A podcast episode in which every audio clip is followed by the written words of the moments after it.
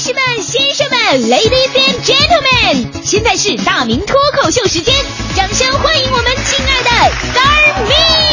大明。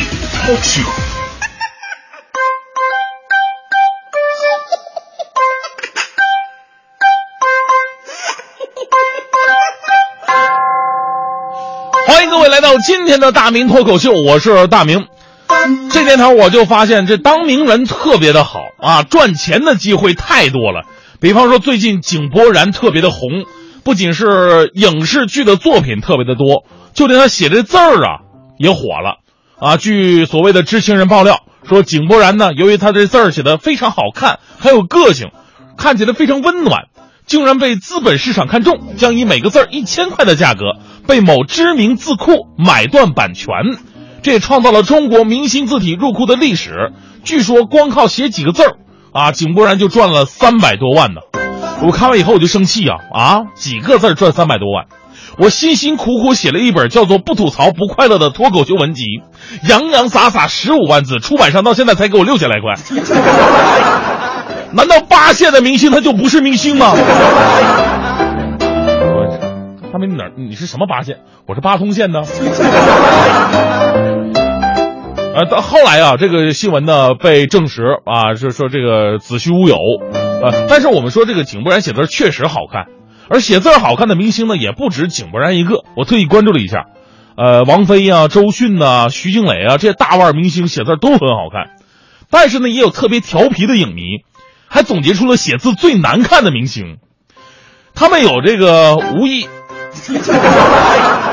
啊，来，欢欢，你来念念念他们的名字。哎，跑跑什跑什么玩意儿啊？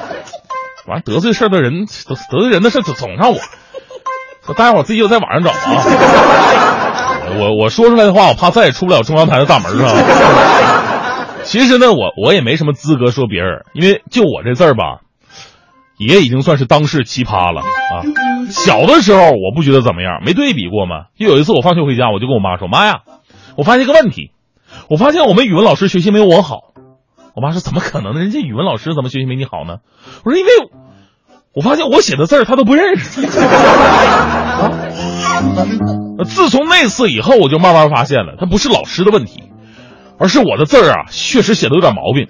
如果说王羲之是中国书法界的达芬奇，那么我就是中国书法界的毕加索。就我写的字呢，属于抽象派的。这所谓抽象呢，就是欠抽的对象。中国文字首先讲究的是横平竖直，结构合理，在此基础之上加入不同的风格，形成了篆书、隶书、正书、行书、草书等各种书法艺术。而我这个人呢，比较着急，我就没没直接跳级了。没学会跑呢，不是不是没学会走呢，先学会跑了。我学写字的时候吧，我就直接练习的草书。草书好啊，草书有一个优势，就写字特别快。别人写作业一个小时，我五分钟就能完事儿。第二天作业发下来，别人的作业本上面都是老师批改的痕迹，我的本上面都是老吐老师呕吐的痕迹。下边老师还有一句评语呢，说大明啊，老师坐车不吐，坐船不吐，坐飞机不吐，连怀孕都没吐过。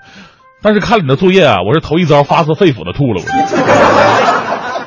虽然我的字儿啊写成这样，那那个时候也是不少人欣赏我的字儿，就大家的欣赏眼光还是挺独特的。每当逢年过节的时候，到我们家登门拜访、求字问话的人特别的多啊。他们说拿了我的写的字儿吧，贴在门上辟邪，贴房顶上避雷，贴脑门避雨，贴床头避孕。不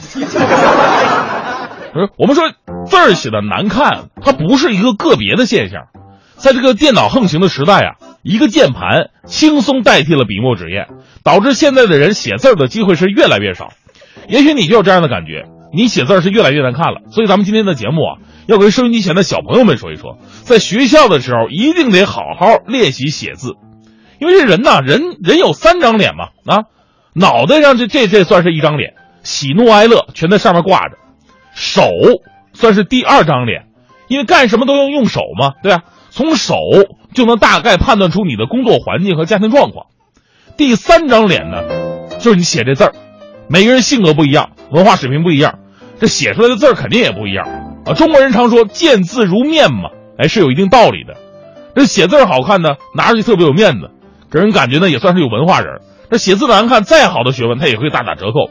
你就拿我来说吧，每次我们台同事啊看着我写的字，就询问我说：“大明，你你上过大学吗？”我说：“怎么没上过呀？啊，名校我吉大毕业的，我告诉你。”他们点点头啊，怪不得你写字写成这样，吉大，原来是吉普赛大学毕业的。就现在啊，越来越多的教育工作者呢，已经开始付诸行动了啊。除了以前就有各种书法班之外，近日呢，天津市教委还下发了二零一五到二零一六学年度天津市中小学课程计划安排意见，要求减轻学生过重的课业负担。同时，有了一个非常有意思的明确的规定，要求天津小学一到五年级的学生每周都得上习字与书法课。每天要学写字儿十五到二十分钟，这是多年以来天津首次对各年级的学生写字时间进行了一个明确的规定。所以说，小朋友啊，一定要这个好好练练字儿啊，说不定你的字儿啊，长大以后卖三百万。我跟你说啊，其实咱们不说那么功利的事儿啊，咱们就说练字儿真的有很多的好处。除了彰显文化水平、装饰门面之外，写字儿还有一个特别神奇的功效。能修身养性、长命百岁呀！啊，您千万别不信，中国那些大书法家一个比一个能活。你就像这个中国楷书四大家，四个人有三个都活到了七十以上：颜真卿七十六，柳公权八十七，欧阳询八十四，就剩下那个赵孟頫也活到了六十八。他之所以死的稍微早点。是因为他当官儿，官场折腾的嘛，大家会说这这是挺长寿，但是也没那么长寿吧？我跟你说，唐代老百姓的平均寿命只有二十七岁呀，宋代的平均寿命只有三十岁呀，所以这哥四个的年龄在当时已经是不可想象了。当然还有更厉害的，江南四大才子，明代书法家文征明八十九，清代书法家梁书梁同书九十二。现代书法家孙墨佛活了一百岁，书童九十三岁，董寿平九十四岁。